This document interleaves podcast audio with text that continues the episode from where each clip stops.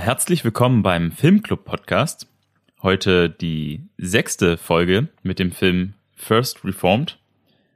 Äh, mit den Hosts Jesse bei Letterbox, äh, Letterbox at Gastoidi und dem Göster, das bin ich, bei Letterbox at Golden Raspberry.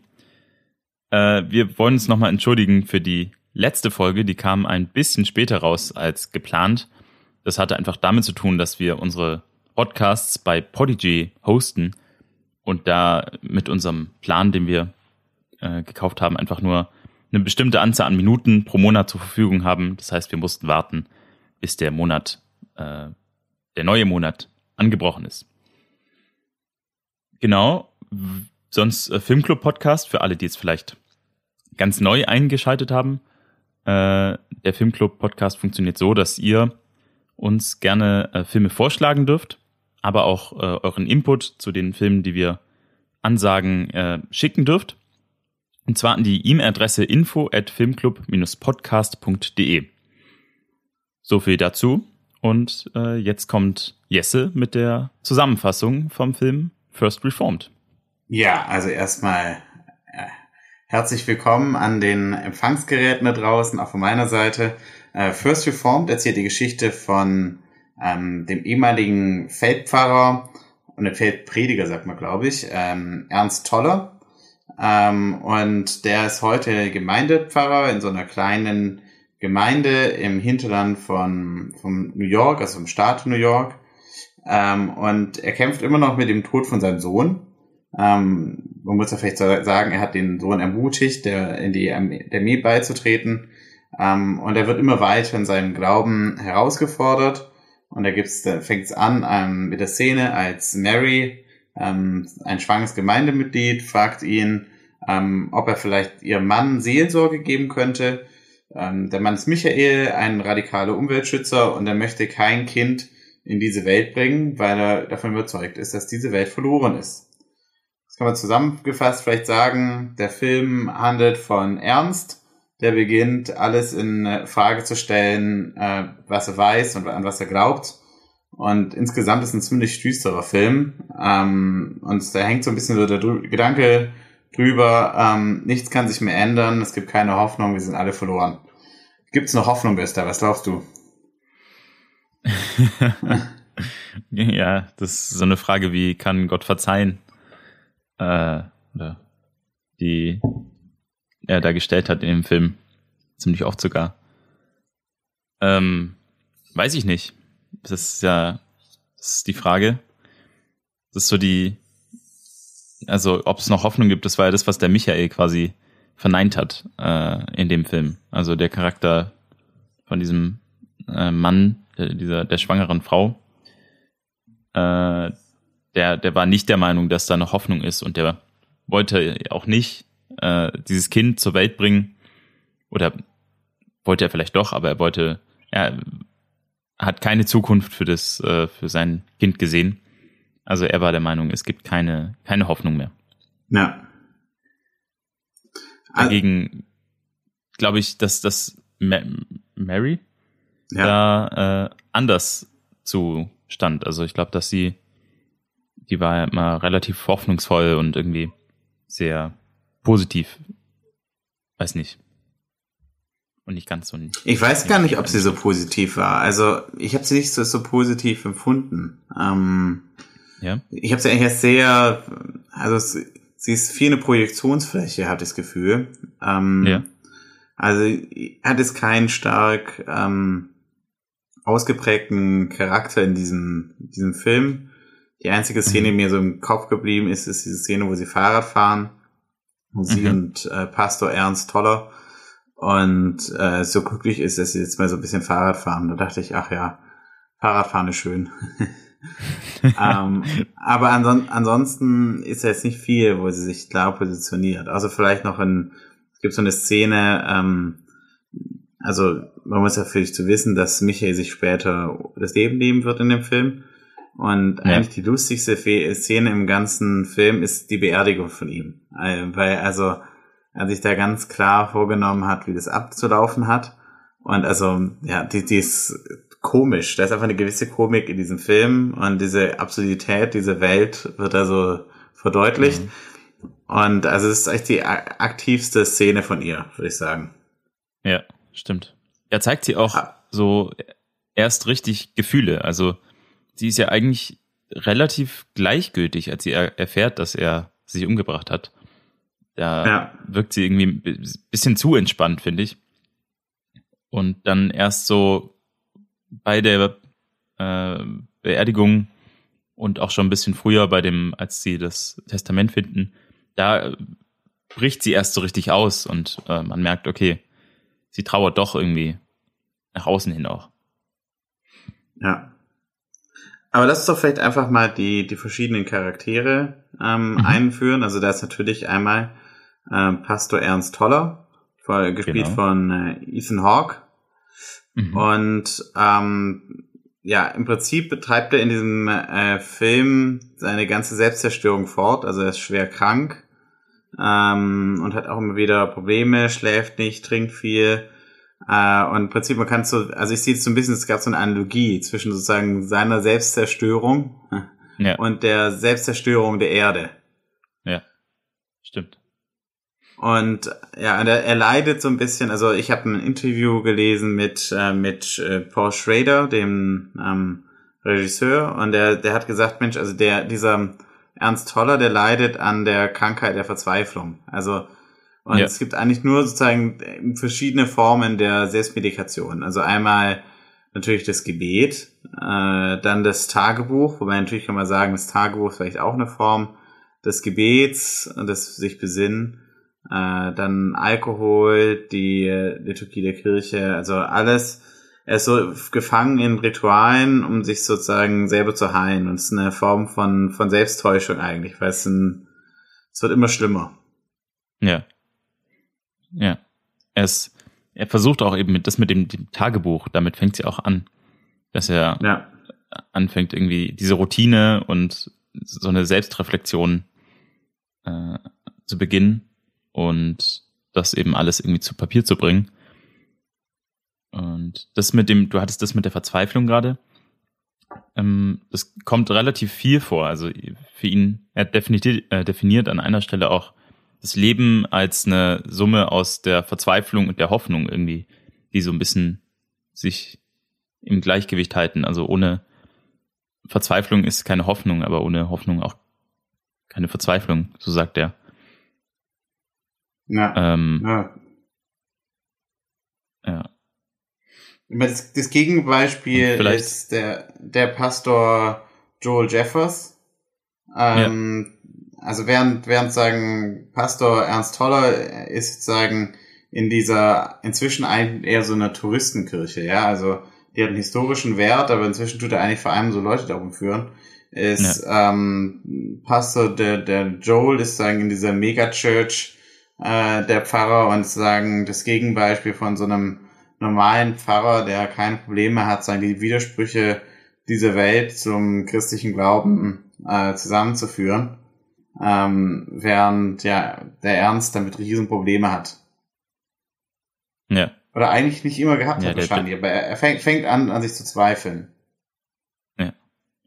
ja schon, auch, schon auch schon immer irgendwie ein bisschen. Also ich glaube gerade er gibt sich, glaube ich, viel selbst die Schuld. Also zum einen damals, äh, als er eben seinen Sohn da äh, in den Krieg geschickt hat und daraufhin auch nachdem er dann der Sohn gestorben ist und äh, dann ihn seine Frau äh, ihn dafür verlassen hat oder die Ehe darin gescheitert ist.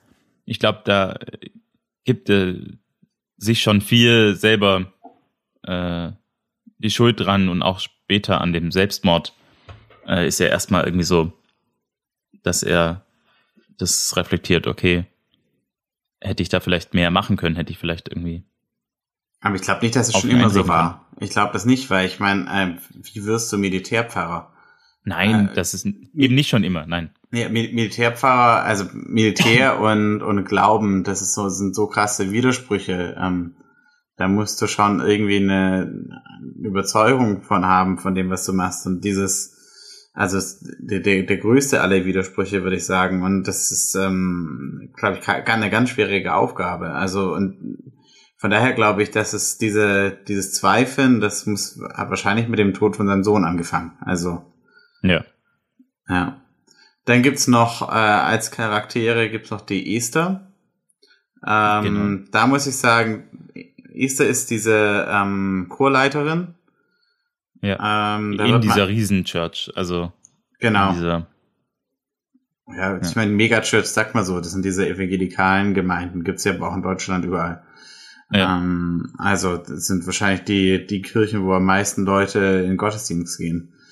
Ähm, aber die, was mir, also ich muss sagen, ich habe ähm, mir danach auch noch angeguckt, das kann ich auch jedem Zuhörer empfehlen, äh, Licht im Winter von äh, Igmar Bergmann. Ähm, kann man auf YouTube sich angucken und das war so ein bisschen ein Vorbild für diesen Film. Und also mhm. Igmar Bergmann ist ein ganz berühmter Filmemacher und Licht im Winter ist wirklich sehr ähnlich in dem Sinn, dass es da auch um einen Pfarrer geht, der an sich äh, zweifelt, der auch, ähm, der auch, auch gesundheitliche Probleme hat ähm, und er fängt sozusagen zu zweifeln, an zu zweifeln als ein, äh, als er, er muss auch sagen, so ein Seelsorgegespräch machen und der, der Mann in dem Seelsorgegespräch im Licht im Winter, ähm, der hat Angst vor der nuklearen Zerstörung der Welt. Und äh, also im Vergleich zu zeigen, hier geht's um Umweltverschmutzung und Umweltzerstörung, ja. Climate Change. Äh, und damals ging es um nukleare Zerstörung. Und da gibt's eben auch dann viel stärker diesen Charakter von der Esther, eben sozusagen die Versuchung, ähm, so ein bisschen auch sozusagen, ja, dieses normale bürgerliche Leben äh, und so als, als, als Gegenpol, was irgendwie ihn anwidert, was er nicht möchte.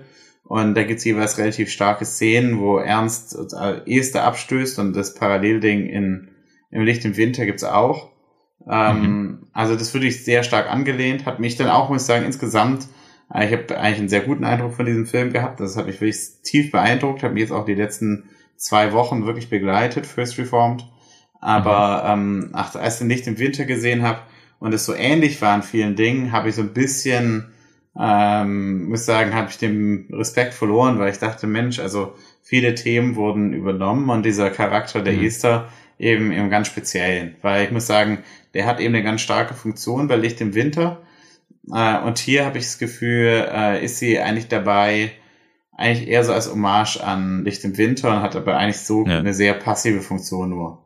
Ja, stimmt. Also sie, sie greift wenig ein. Sie ist eher so besorgt um ihn und irgendwie will sie auch mit ihm zusammen sein, beziehungsweise hatte sie auch was mit ihm, erwähnt sie ja. einmal in der Kantine. Ja, sicher. Also, da, da ist was äh, gewesen zwischen den beiden, aber ähm, er möchte der dem widerstehen, er möchte das nicht. Aber sie bleibt da standhaft, sie möchte irgendwie. Und ja. begründet es dann mit äh, der Aussage, dass sie ihm helfen möchte und dass sie für ihn da sein möchte. Und ob er nicht auch quasi sich danach sehnt, so ein normales Leben zu führen. Ja, aber, aber das passt so. Also, dass er sozusagen der, ich meine, dass sich dieser Zärtlichkeit also völlig verschließt, hat ja einfach ja. auch, ähm, passt so in dieses sehr, ja, kalvinistische, harte, ähm, ja, sozusagen die Selbstpein, die Selbstpeinigung, die er eigentlich die ganze Zeit betreibt. Ja. Auch, auch, dass er seine Krankheit nicht, also er schiebt es ja immer weiter auf. Er hat so ein, also was an der Niere, wahrscheinlich äh, Nierenkrebs oder weiß ja. man nicht genau, es kommt keine Diagnose. Aber er hat mehrere Leiden und die hebt er aber auch auf. Also er, er geht nicht zum Arzt, sondern er, er will das irgendwie auch nicht fürs Erste will er es auch nicht beheben oder will gar nicht wissen oder will es vielleicht auch nicht wahrhaben. Ähm, diese, weiß nicht, dass er vielleicht krank sein ja. könnte oder dass er auch vergänglich ist. Mhm. Ich weiß nicht, ob er es nicht wissen will. Aber ich, also ich glaube, es würde ich sehr stark, er ist in dieser kalvinistischen Falle. Also das wäre ein Thema, was ich auch für diesen Film ha habe, so das Thema von ja Wartung. So ähm, ja, im Prinzip kommt er sozusagen in diesem Film zu dieser Erkenntnis, Mensch, ich habe jetzt das Leben gelebt, ähm, ein Leben gelebt, das mir keine Freude bereitet, äh, weil mhm. ich so stark damit beschäftigt war, mich um alles um mich herum zu kümmern Und ganz am Ende wird ihm sozusagen klar, das, auf das sich eigentlich hätte konzentrieren müsste, ja, seine eigene mhm. Gefühlswelt äh, ähm, und was er eigentlich gebraucht hätte, dass das eigentlich Liebe war. Also zu der ja. Erkenntnis kommt er ganz am Schluss, so ein bisschen hat man das Gefühl, ähm, aber tatsächlich ist er eigentlich den ganzen Film, ist er eigentlich sich nur ähm, darum, damit beschäftigt, sich um irgendwas zu kümmern. Und das habe ich wirklich ja. sehr berührt, weil ich muss sagen, also wo wir aufgewachsen sind, im Süden von Deutschland, auch mal sehr ja, protestantisch geprägten Gegend, habe ich das Gefühl, begegnet man sehr vielen Ernst Tollers. Also es, dieser Charakter ist sehr weit verbreitet und dieses einfach, also er kümmert sich andauernd um irgendwas, ja, er arbeitet im Badezimmer, dann die Orgel und äh, klar, die arbeiten auf dem Friedhof, da gibt es eine Szene, da tut er einfach so einen Grabstein versuchen aufzuheben und so. Also er ist so mhm. beschäftigt in diesem ganzen Schaffen und hier und da, dass er eigentlich sozusagen die, die große Linie äh, verliert. Gleichzeitig, also ich, ich unter, äh, unterstütze deine Aussage, gleichzeitig hatte ich am Anfang des Films das Gefühl, dass er zwar ganz viel macht, aber dass er damit nicht fertig wird, dass es irgendwie, also gerade die Orgel, da wird er gefragt und äh, wie ist es? Und dann auch bei den T-Shirts mit dem kleinen Souvenirshop, wo er, wo es dann irgendwie auch quasi so an der Lieferung hapert, irgendwie. Er, er packt viel an, aber äh, irgendwie kommt er auch trotzdem nicht voran. Und vielleicht beschreibt ihn das selber auch so ein bisschen. Also er ist irgendwie, er steht da auf der Stelle. Also er kommt da nicht. Ja, die, die Pflege dieser Kirche ist wie so eine Last, die er mit sich ja. trägt. Wie so Jesus, der sein, dein Kreuz ertragen muss, oder Simon, der für Jesus sein das Kreuz trägt. Eigentlich ist er eher Simon. und mit dieser Megachurch im Hintergrund und irgendwie, er kann sich gar nicht um sich selbst kümmern. Er ist so in diesem, ist so in sich gefangen eigentlich. Ja. Genau. Ja. Es gibt noch einen äh, letzten Charakter, den wir noch nicht besprochen haben. Äh, mhm. Nee, ein, ein, ganz wichtig. Mensch, äh, da wollen wir doch jetzt kurz noch einspielen. Und zwar bei Michael, äh, also eine der allerstärksten Szenen, vielleicht die beste Szene im ganzen Film, ist ein Dialog zwischen Michael und Ernst. Und da mhm. spielen wir jetzt kurz eine Szene ein.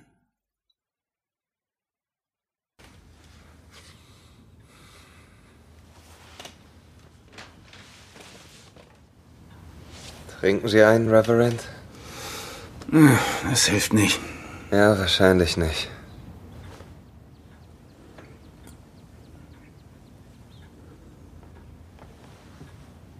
Kann Gott uns verzeihen?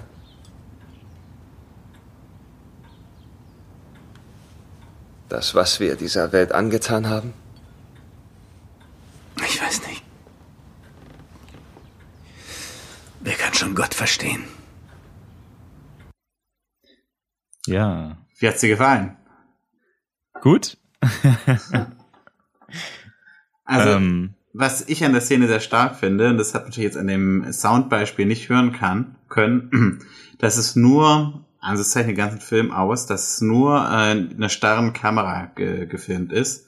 Ja. Mm, es gibt gar keine Bewegung, die irgendwie so Emotionen hergeben könnte. Ähm, zum Beispiel so irgendwie so eine Regung im Gesicht des anderen erkennen, während der eine redet. Ähm, ja. Da könnte man jetzt sagen, einfach sagen, also sozusagen mit so Kamerabewegung kann man ja auch viel deuten, ja, also um Gottes Willen, es fängt irgendwie von vorne an, ja, wenn der, der eine redet oder umgekehrt. Äh, aber durch diese Limitierung ähm, wirkt diese Szene einfach viel, viel stärker, weil du eben keine, keine Bewertung der Kamera kriegst in irgendeiner Weise, sondern mhm. dem ganz ausgesetzt bist. Ja. Das ist eine ganz ehrliche äh, Lieferung des Inhalts. Also man muss dann irgendwie damit ja. umgehen. Und ja, im Grunde ist man ja auch in der Situation von äh, dem Ernst, wie, wie man ihn auch einmal sieht, wie er auch so abschweift und darüber nachdenkt, was er da gerade erzählt bekommt. Ja. In dem Moment ist man irgendwie selber auch damit beschäftigt. Also dass Ernst vielleicht auch so ein bisschen so der man selbst, wie man da jetzt irgendwie anfängt, drüber nachzudenken, während man das erzählt bekommt. Ja. Also, ähm, was ich an der Szene ganz unglaublich finde, das habe ich gelesen in einem Interview mit Ethan Hawke, ist, mhm. äh, das war die allererste Szene, die sie für den ganzen Film aufgezeichnet haben. Ach was. Ja. Und das finde ich unheimlich beeindruckend. Also diese Szene, ähm, ja, wie gesagt, ich finde es die stärkste Film im ganzen Film und das sagen, der so schnell, die alle in ihrem Charakter so drinne waren und die schon, mhm. diese Charakterstudie schon so perfektioniert waren, dass direkt mit dieser intensiven, mit diesem intensiven Dialog, äh, sagen schon die Charaktere ähm, geformt wurden. Ja, vielleicht, vielleicht hat auch gerade gerade dieser Dialog dann war ein guter Startschuss, so um die Stimmung auch bei den Schauspielern äh, loszutreten. Ja, klar. So, so eine Bedrücktheit irgendwie mitzugeben. Ja, da, darum tut sich ja im Prinzip dann alles abspielen. Also diese ja. Entwicklung zwischen den beiden, ähm, ja. weil klar, also äh, Ernst Toller widerspricht, aber er, es hat ihn schon getroffen und er, ja. es wird ihn den ganzen Film begleiten. Ja. ja. Er, er, er widerspricht eigentlich gar nicht. Er versucht nur das Thema zu lenken. Eigentlich, da ist er weniger, da ist er eher so ein Psychologe, der irgendwie versucht, Stimmt. Äh, da ein bisschen das, das Thema beiseite zu lassen und quasi das, was es auslöst, äh, zu, äh, zu heilen. Und da ja. muss er aber auch über seinen eigenen Schatten springen, weil er sich selber davon auch beeinflussen lässt, von dem schweren Thema. Ja.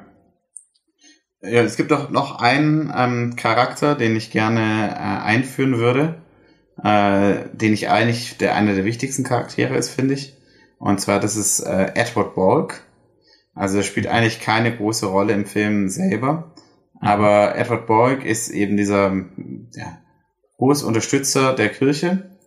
Ja. Ähm, und äh, also was sagen im ganzen Film eigentlich passiert ist, dass ein 200-jähriges, ähm, 200-jährige Jubiläumsfeier 250. Äh, 250-jährige Jubiläumsfeier der Gemeinde gibt, in der äh, ähm, Ernst eben Pfarrer ist. Ja. Und er, Edward Borg ist eben der, der große Gönner und Spender und gleichzeitig eben auch so ein Wirtschaftsmogul und hat wahrscheinlich auch viel mit der Umweltverschmutzung äh, in der Region zu tun. Hat er auch zugegeben, also äh, gegenüber Ernst bei den. Äh, er hat sich zugegeben, weil er sagt ja, ähm, ja, also, er meint, es wäre nicht schlimm. Genau, Umwelt, ja er, er, sagt, Umweltverschmutzung ist ein kompliziertes Thema. Also, ja, genau. man weiß jetzt ja nicht genau, wie das zusammenhängt. Ja, ja. gibt es überhaupt?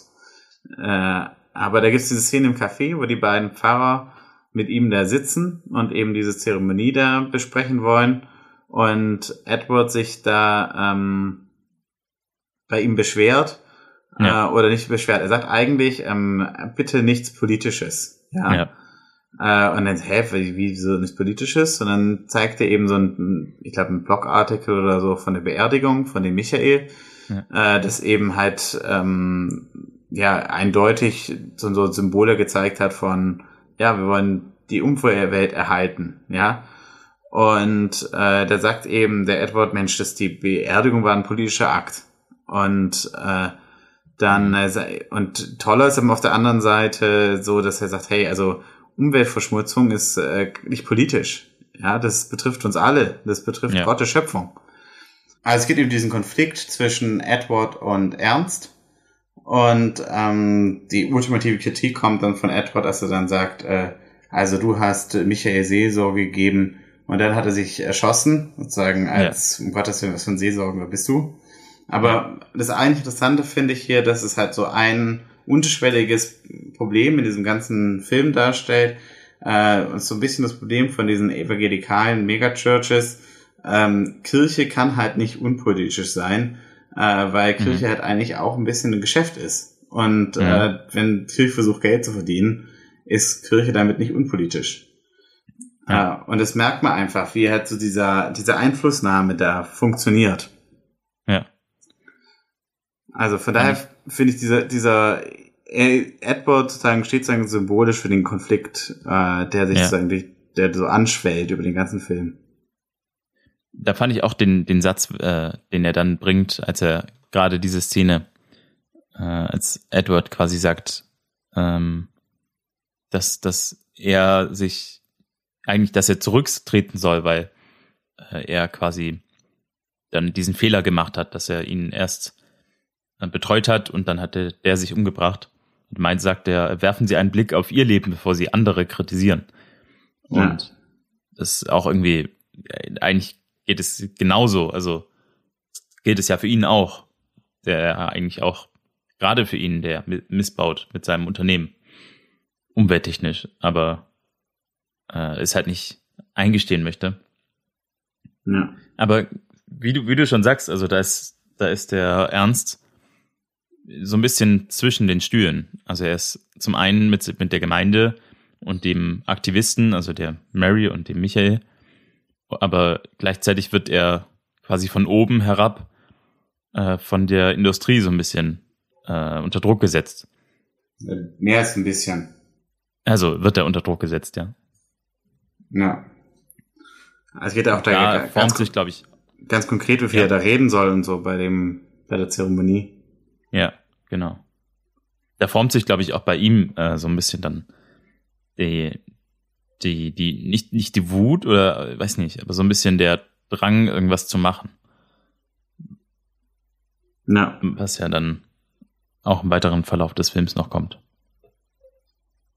Ja, er steht auch so ein bisschen, also ich meine, das kann man sich, finde ich, in, in Süddeutschland ganz gut vorstellen. Also äh, Toller ist sozusagen Calvinist, äh, steht sagen Calvinist so ein bisschen nah, nah am, sagen wir traditionellen lutherischen Glauben mhm. und steht für einen sehr strengen Glauben dadurch. Ähm, und diese Megachurch auf der anderen Seite ist so dieses äh, äh kapitalistische Gegenmodell, ja. Ähm, natürlich in vielerlei Hinsicht dann auch attraktiver, ja. Und die haben natürlich gar kein Problem, sich anzupassen oder äh, ja, hm. den, den, diesen Verlockung des Geldes vielleicht auch mal hinzugeben, ja.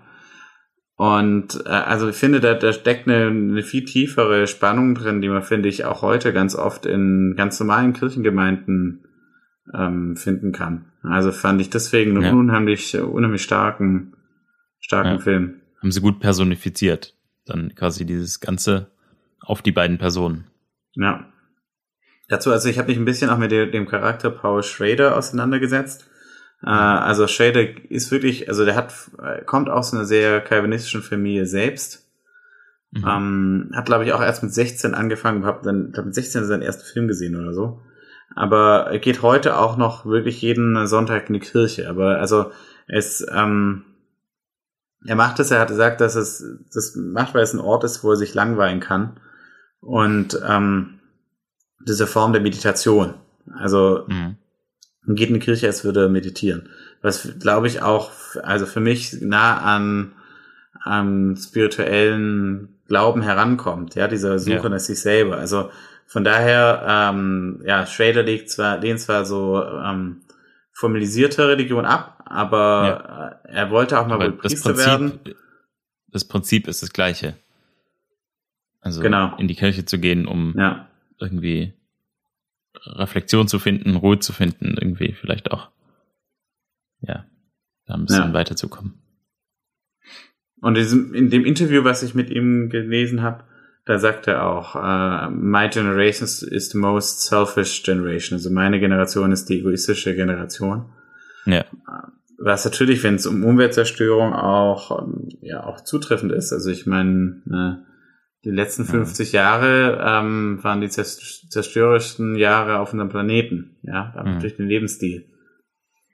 Und wie er tatsächlich auch daran zweifelt, auch sozusagen an seinem Glauben, und also Schrader selber, der das, das auch das, das Skript geschrieben hat für diesen Film, mhm. äh, das Screenplay, ähm, und äh, wie das ihn tatsächlich auch selber bewegt. Also ich finde, äh, viele Konflikte, ich glaube, es kommt, viele von diesen Konversionen sind auch deswegen so stark, weil, ähm, also einmal, weil es die wirklich sehr aktuell sind, weil es auch mhm. ein neues Screenplay ist und weil es natürlich Schrader auch selber total bewegt. Also, ja, also ich muss sagen, ich habe äh, von ihm jetzt noch nicht so viel gesehen. Hm. Mhm. Also es gibt ein paar Filme, die berühmt sind von ihm, die er gemacht hat. Taxi Driver ist einer. Und ähm, er schreibt immer so ein bisschen so spirituelle Filme. Ja. So Filme über Menschen, die auf der Suche nach etwas sind, ja. Ja. Ähm, ja. Und er, er, er selber sagt also, als eigentlich diese Film war so ein bisschen so die, der, die äh, lazy, wie sagt man lazy, die eine, eine lazy Version, weil im Prinzip hat man nur sagen nur als als Handlungsstrang hat man nur eigentlich diesen diese generelle Entwicklung in diesem Typ, aber ansonsten hat er halt immer sein Tagebuch und geht ja. dann zurück in seinen Alltag. Also man hat ja. eigentlich, man sieht ihn nachts meistens trinken, Medizin, Medizin nehmend, ja. ziemlich am Ende meistens und dann halt ähm, tagsüber sozusagen schaffend, wohlschaffend und äh, halt seiner Arbeit nachgehend. Ja. Das ist auch relativ simpel, also von der von der Geschichte, ja. Also es, er erzählt ja quasi, er ist der Erzähler, äh, schreibt auf, was er denkt, wodurch man auch ganz einfach Zutritt äh, bekommt zu dem, was man denkt. Das heißt, es muss jetzt nicht irgendwie anders gezeigt werden, weil er, spricht es einfach raus. Ja. Und dadurch äh, ist es auch interpretationsfrei. Also er, er sagt es ja ganz äh, direkt heraus. Ja. Ich fand auch in dem Bezug fand ich noch äh, eine Unterhaltung zwischen dem Ernst und dem, ich habe den Namen gerade vergessen, aber dem, der quasi in der Megachurch arbeitet, dem Joel. Manager. Joel, richtig. Und da fand ich auch die eine Unterhaltung noch irgendwie ganz interessant, bei der Joel ihm vorwirft, Ernst würde nicht in der Realität, äh, Realität leben. Ja. Er würde quasi äh, irgendwie, er wäre doch nur in seiner äh, Kirche, in der eh keine wirkliche echte Gemeinde hätte und er würde da vor sich hin träumen, aber er müsse mal die Realität sehen. Und im Grunde ist es ja genau andersrum. Also er, so wie, so wie der, der Schrader, Schrader? Frau Schrader, ja. Schrader. Ja, Schrader. Äh, sagen wir Schrader. Schrader. Der Schrader. Wir, machen hier einen deutschsprachigen Podcast. Äh, und so wie er, der quasi sagt, ja, er geht in die Kirche, um sich zu langweilen oder eben zu langweilen und auch dadurch ein bisschen äh, zum, zum Denken zu kommen. Und so kommt eben der Ernst auch in seiner Kirche viel zum Denken und eben auch in Bezug jetzt eben auf die Naturprobleme. Und ist dadurch vielleicht viel, viel näher an der Realität dran, als jetzt der äh, Joel, der eben in seiner Megachurch sitzt und irgendwelche Management-Themen lenkt. Naja, ich, ich, ich weiß nicht, ob er viel näher an der Realität dran ist. Na, er ist sich, er ist sich nur bewusster der, der Realität. Also er versucht sie quasi, weiß nicht, also er versucht sie mehr zu verstehen. Ja, aber, okay, also, aber, also er wird schon so ein bisschen wahnsinnig. Also, also ja, es gibt viel, viele so interessante Symboliken. Also einmal, äh, immer wenn er trinkt, dann, dann mixt er immer furchtbar Medizin mit Alkohol. Und da gibt's ja. so, aber auch, also alles mögliche andere. Und das, das, da gibt's dann auch so, so Blicke von oben. Es hat sowas wie so einen, dieses, dieses Vermischung von ähm, den Flüssigkeiten im Glas hat sowas wie so diese Erdverschmutzung, Öle, Meer, weißt du, was ausbreitet. Ja, ja, diese Mischung, also, das Dickflüssige und das Flüssige. Genau. Und da, also, und da gibt's auch eine, ähm, ja, eine, so eine Traumszene. Ähm, da hat er so mhm. mit der Mary so ein, ja, er erlebt eine Form von Transzendenz, die liegen so offen ja. übereinander. Und ähm, also man hat das Gefühl, er ist so glücklich eigentlich zuerst, wendet sich zu so ja. dieser Fantasie des, des, des Fliegens zu, so ein bisschen. Und aber er kann einfach nicht weg von, von seinen Themen. Und zuerst sieht man im Hintergrund so unheimlich schöne äh, Szenen und dann, ja, es wechselt dann relativ schnell. Und dann sind es so hässliche Szenen von Riesenfabriken und so. Ja, Autoreifen. Autoreifen, ja, also so richtig so Symbolik für Umweltverschmutzung.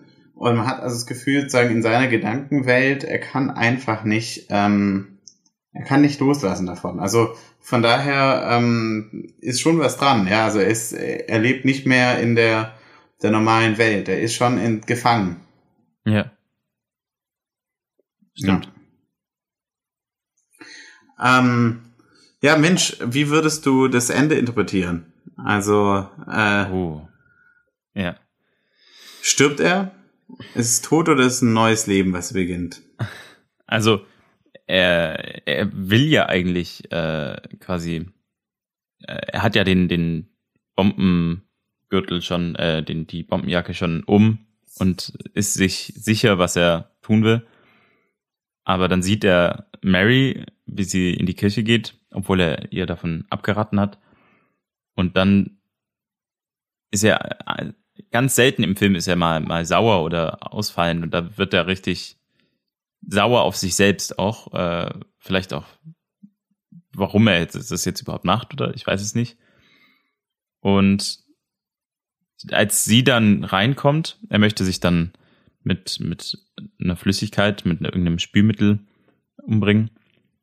Und als sie ja. dann reinkommt, lässt er alles fallen und äh, er hat nur noch den Fokus auf sie und ich glaube, dass ihm da, dass beiden da klar wird, dass äh, sie sich quasi, dass da was ist und auch ihm klar wird, dass er das braucht vielleicht auch. Also was er ja versucht hat, über Esther die ganze Zeit zu verdrängen. Ähm, da war Mary vielleicht so ein bisschen das erfolgreichere Gegenspiel. Also Esther hat ja versucht, ihn die ganze Zeit so ein bisschen in, ins Leben zu holen und irgendwie aufzuwecken. Und Mary äh, war da dann erfolgreich und hat ihn quasi am Ende dann äh, zurückgeholt. So ein bisschen. Also ich würde schon in Richtung Happy End. Und du wirst sagen, äh, ist eine Form von einem neuen Leben. Ja, ja. Also ja, du würde ich schon so. Okay. Also ich muss sagen, ich, äh, ich glaube, es gibt kein Happy End. Ja? Ja, ich glaube, das ist der Tod. Also ich glaube, es sind so, es fühlt sich ja auch so ein bisschen an in dem Film, der dann wirklich sehr hart ist, fühlt sich an fast wie so eine Erleichterung. Ja. Ähm, und man spricht ja auch oft so äh, bei, äh, oder bei Leuten, die Nahtoderfahrungen gehabt haben, dann spricht man ja auch oft von so den Momenten der Erleichterung, bevor der Tod dann eintritt eigentlich. Ja. Also von daher ist es eigentlich so diese Erkenntnis, die kommt. Mensch, also eigentlich, was, das, was ich mich gesehnt habe, war eigentlich nur ein bisschen Liebe. Ja. Die kommt ein bisschen spät. Ja. Aber ähm, ja, ich würde sagen, es, es ist der Tod. Aber es ist ein hm. bisschen offen. Also deswegen finde ich es interessant, dass ja. du da sagst, find, neues Leben. Ja, ich finde auch den Break am Ende irgendwie cool. Also äh, es hört einfach dann mittendrin auf, auch mitten in der Musik, ohne äh, dass es leise wird und dann dunkel, sondern ist dann einfach Open End. Man weiß es nicht. Wobei er, also äh, für Tod würde sprechen, dass es ziemlich schmerzhaft sein muss. Mit diesem Stacheldrahtzaun, den er umgehabt hat. Bei so einer innigen Umarmung, da kann es schon sein, dass es ziemlich wehgetan hat. Ja.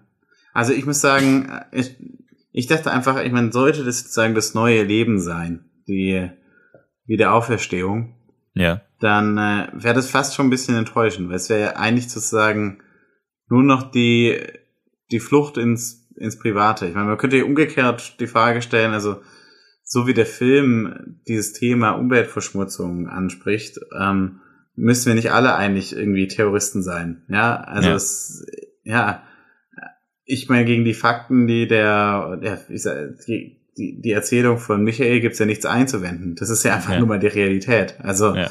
von daher ähm, ist es so, so eigentlich so ab, absurd, ja, wie sozusagen, weil dann eigentlich so auch so angewidert ist von diesen, oder ich habe mich zumindest für mich gemerkt, dieses Gefühl, ähm, als man dann diesen Gürtel da sieht und man denkt, um Gottes Willen, was ist mit dir denn falsch, ja? Ja. Aber ich meine, klar, für was er kämpft, also ist natürlich echt einfach ein großes Thema. Also das kann man ja einfach nicht verneinen. Ja.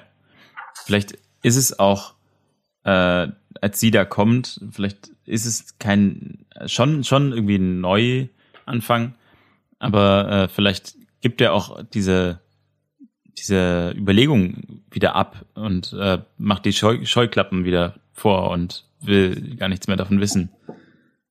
Dass ja. er, also vielleicht ist, befreit er sich quasi von den, von den Sorgen, die er sich da, äh, oh, meine Stimme, tschüss. äh, befreit er sich von den Sorgen, die er quasi hatte. Herzlich willkommen zurück, Stimme. Versucht, und versucht äh, wieder, äh, versucht eben normales Leben anzufangen. Man weiß es nicht, man weiß es nicht. Ja. Ist gut gemacht, das Ende. Ja, ist gut gemacht. Ja. Ja. Aber also ich habe jetzt eigentlich, ich fand es eigentlich ganz schön, wie wir so ins Plaudern gekommen sind. Ich hatte mir eigentlich noch so ein paar Notizen gemacht nach den großen, äh, großen Themen. Ja.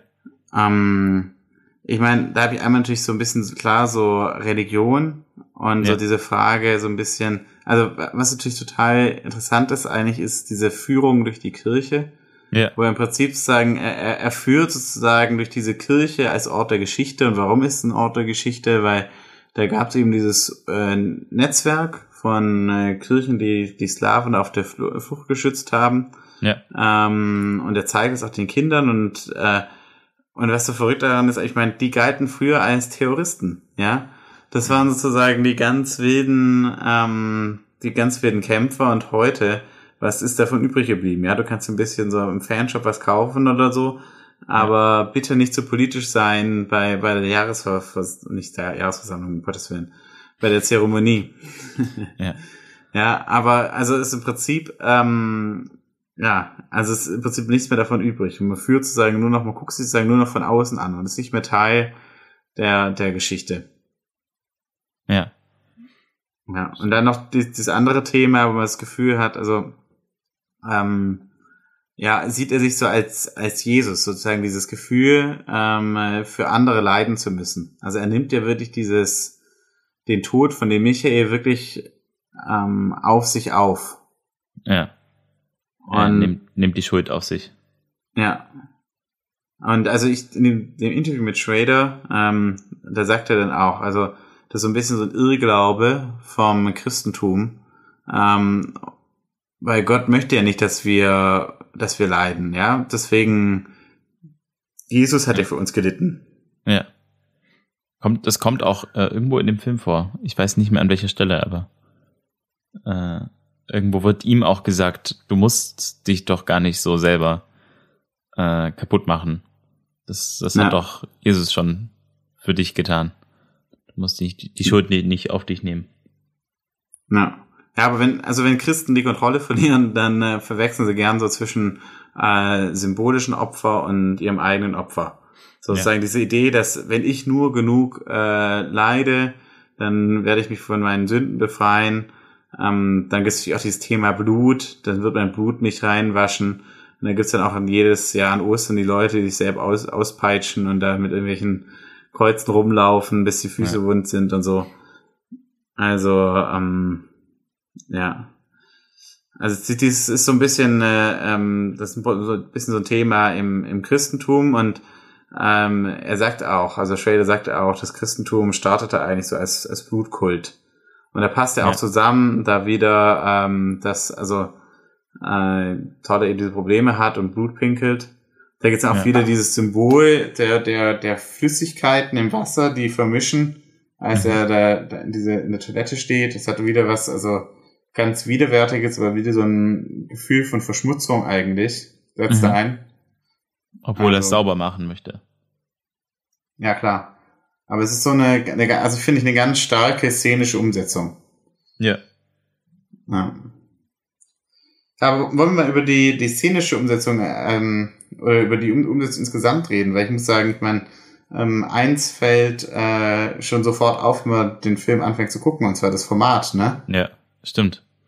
Also der ist ja, also er ist nicht im 16 zu 9 Format gedreht.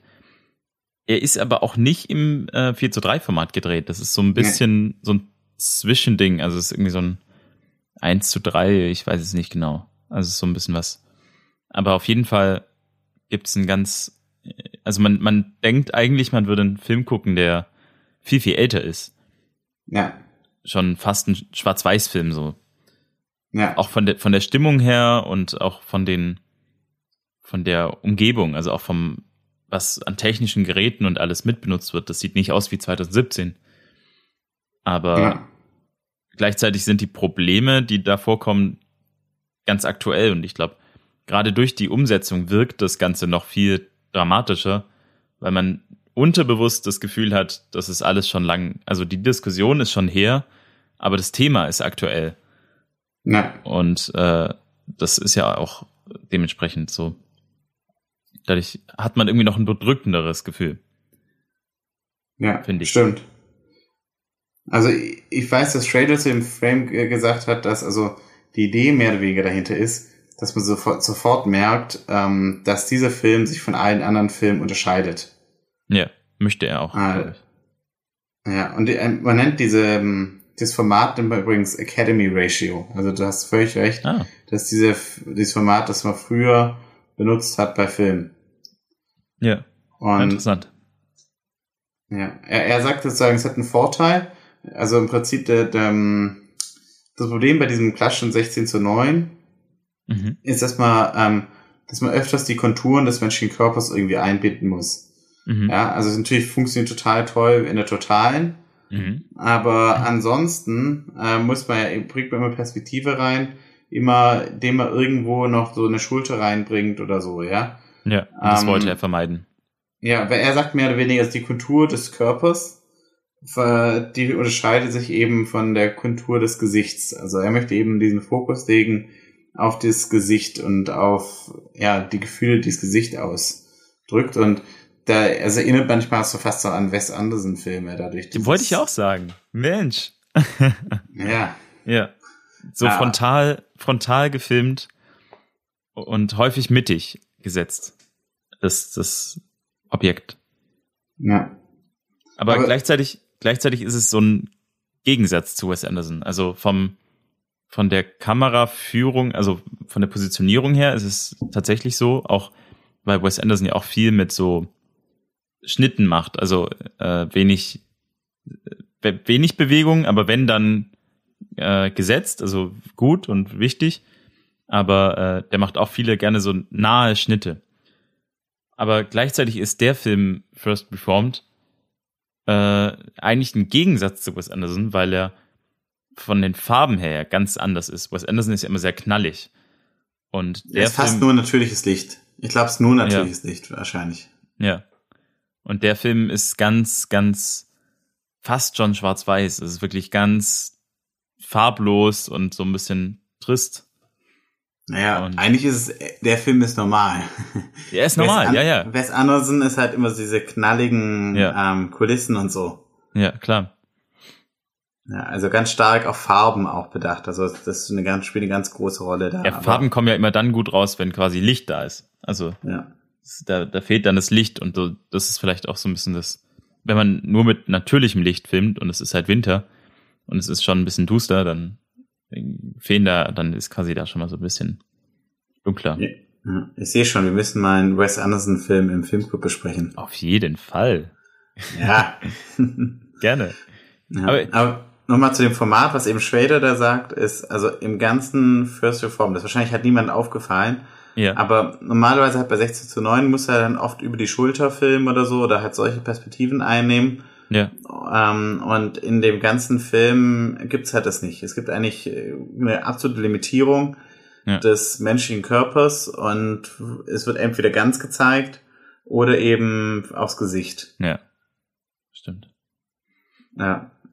Äh, ja, im Prinzip, weil- was man halt dann unterbewusst merkt, ist halt einfach, also du merkst halt nicht, ist es eine Schulter dabei oder nicht, sondern man weiß einfach, oh, das ist was anderes. Ja. Und da, dadurch wird das Publikum dann so ein bisschen in Unruhe versetzt. Ja. Stimmt. Das, dieses, äh, dass die Sachen, also dass das äh, oft mittig positioniert ist, kommt aber, hat auch so ein bisschen mit dem Format zu tun. Was, also gerne wird ja bei 16 zu 9 wird dann irgendwas so ein bisschen eher links oder eher so ein bisschen rechts positioniert.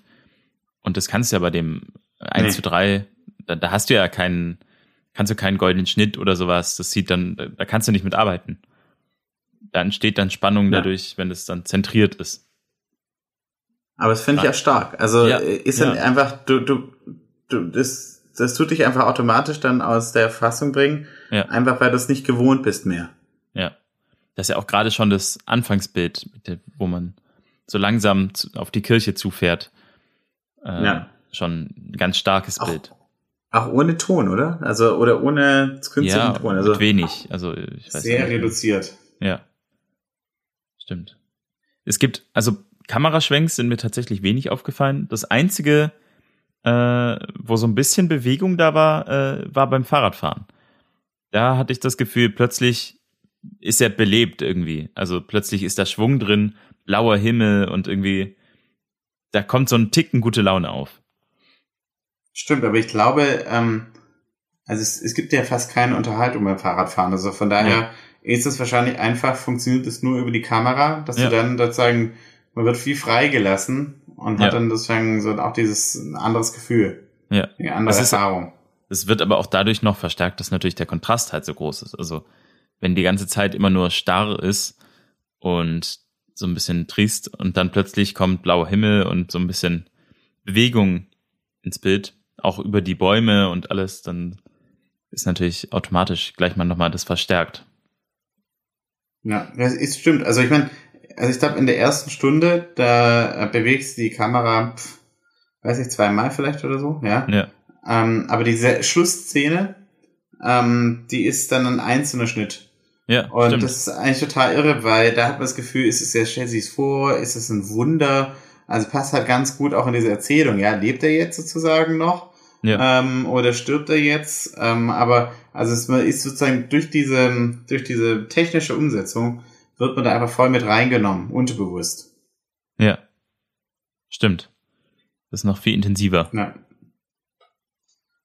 Ich weiß auch, dass, also er hat auch gesagt, beim Schnitt hat er auch mit verschiedenen Regeln gearbeitet. Das hat sich eigentlich so wenig wie möglich beim Schnitt Mhm. äh, mit eingemischt, ja. Also er wollte sozusagen, dass dieser Text und diese, diese Szene für sich selber steht. Das heißt, so diese, diese Unterhaltung, Mhm. da wurden beide sozusagen vollständig ge ge gefilmt, Mhm. beim Zuhören und beim Reden. Mhm. Und äh, es gibt gab keinen Einfluss von ihm beim, beim Schnitt. Und zu sagen, er hat gesagt, okay, das, das muss ein bisschen die, die Szene muss von, von sich selber stehen. Er möchte halt keine Bewertung haben. Und die, Ja. der, der, der Schnitt hat das komplett selbstständig dann sozusagen zusammengesetzt, den Baukasten. Krass, okay. Ja, finde ich echt krass, würde sagen, auch wieder so diese, das Konzept von dem Film sozusagen auch schon ähm, das mitträgt sozusagen die, die Message. Ja. Ja. Also hat mich echt schwer beeindruckt, weil ich finde einfach, dass es, ähm, daran erkennt man einfach einen, einen guten Filmemacher, ja, dass er solche Sachen, dass er für solche Sachen Gefühl hat. Er legt auf die richtigen Sachen Wert und die anderen kann er auch so ein bisschen. Ja, Ja. ähm, ja im Schnitt fand ich auch teilweise äh, irre, dass ein Bild, die Leute gehen aus einem Raum, gerade waren sie noch da, und du guckst dir dann aber noch für zehn Sekunden oder so, guckst du dir noch die Wand an und Stimmt. ist ein sehr äh, langwierig, also viel Ruhe mit drin. Das ist ganz ungewohnt, also äh, dass man im, in dem Film so viel, dass man da noch ganz lange drauf guckt, obwohl schon gar nichts mehr da ist. Aber finde ich irgendwie ein cooles Mittel. Also es sieht gut aus. Es gibt auch ein gutes Gefühl. Also das muss aber, du hast vollkommen recht, aber das ist echt eine Frage der Gewohnheit, weil ich habe nicht danach, ja, wie gesagt, angeguckt, ähm, Winterlight, jetzt habe ich Mhm. vergessen, wie es auf Deutsch heißt. Ähm, Licht im Winter? Danke. Ja. Und äh, da ist es so wahnsinnig, weil ich glaube, also die Eröffnungsszene, ein Gottesdienst, Ja. äh, die, ist- die ist sagenhaft gut, aber die dauert, glaube ich, 20 Minuten oder so. Also das ist, das kann man sich heute gar nicht mehr vorstellen, ja. Ja, also es, im Prinzip stimmt. bra- braucht der Film eine halbe Stunde, bis Bis so ein bisschen anfängt. was passiert. Also und äh, dann ähm, im Prinzip sind aber alle Charaktere, das ist das Starke an eben daran, ohne dass sie, dass sie reden, sind alle Charaktere schon geformt. Also Ja. Bergmann hat eben, ist dafür bekannt, dass er auch ähm, Theaterregisseur war und Mhm. viel mit auch mit Theaterschauspielern gespielt hat und dann einfach unheimlich großes Vertrauen hat eigentlich in die Schauspieler. Ja. Dass sie Ähm, von selber viel- ihre Rolle. Genau, und, und ähnlich wie Form. Paul, wie Paul Schrader auch, ja, also sagen, die Rolle des Filmemachers ist eigentlich dann eher eine technische Rolle und du Konzept, entwickelst ein Konzept sozusagen, um, um die Geschichte zu erzählen. Du belegst dir zum Beispiel das, das Format, ähm, Mhm. die Licht, das, das Licht und so weiter. Aber du machst eben dann keine, keine weitgreifenden, gibt's keinen, tust dich weit eingreifen in wie die Schauspieler das jetzt die Geschichte darstellen. Ja. Ähm, auch am authentischsten dann, also wenn, ja, wenn der Schauspieler da auch so ein bisschen, wahrscheinlich auch ein bisschen von sich selbst mit einbringt und irgendwie so ein bisschen mehr das spielt, mehr menschlich spielt dann und nicht irgendwie genau in die Rolle passen muss, die ihm vorgegeben wird. Also das, ich kann es noch, nur noch mal empfehlen, den Film, weil ähm, das ist wirklich unglaublich, was für starke schauspielerische Leistungen das sind.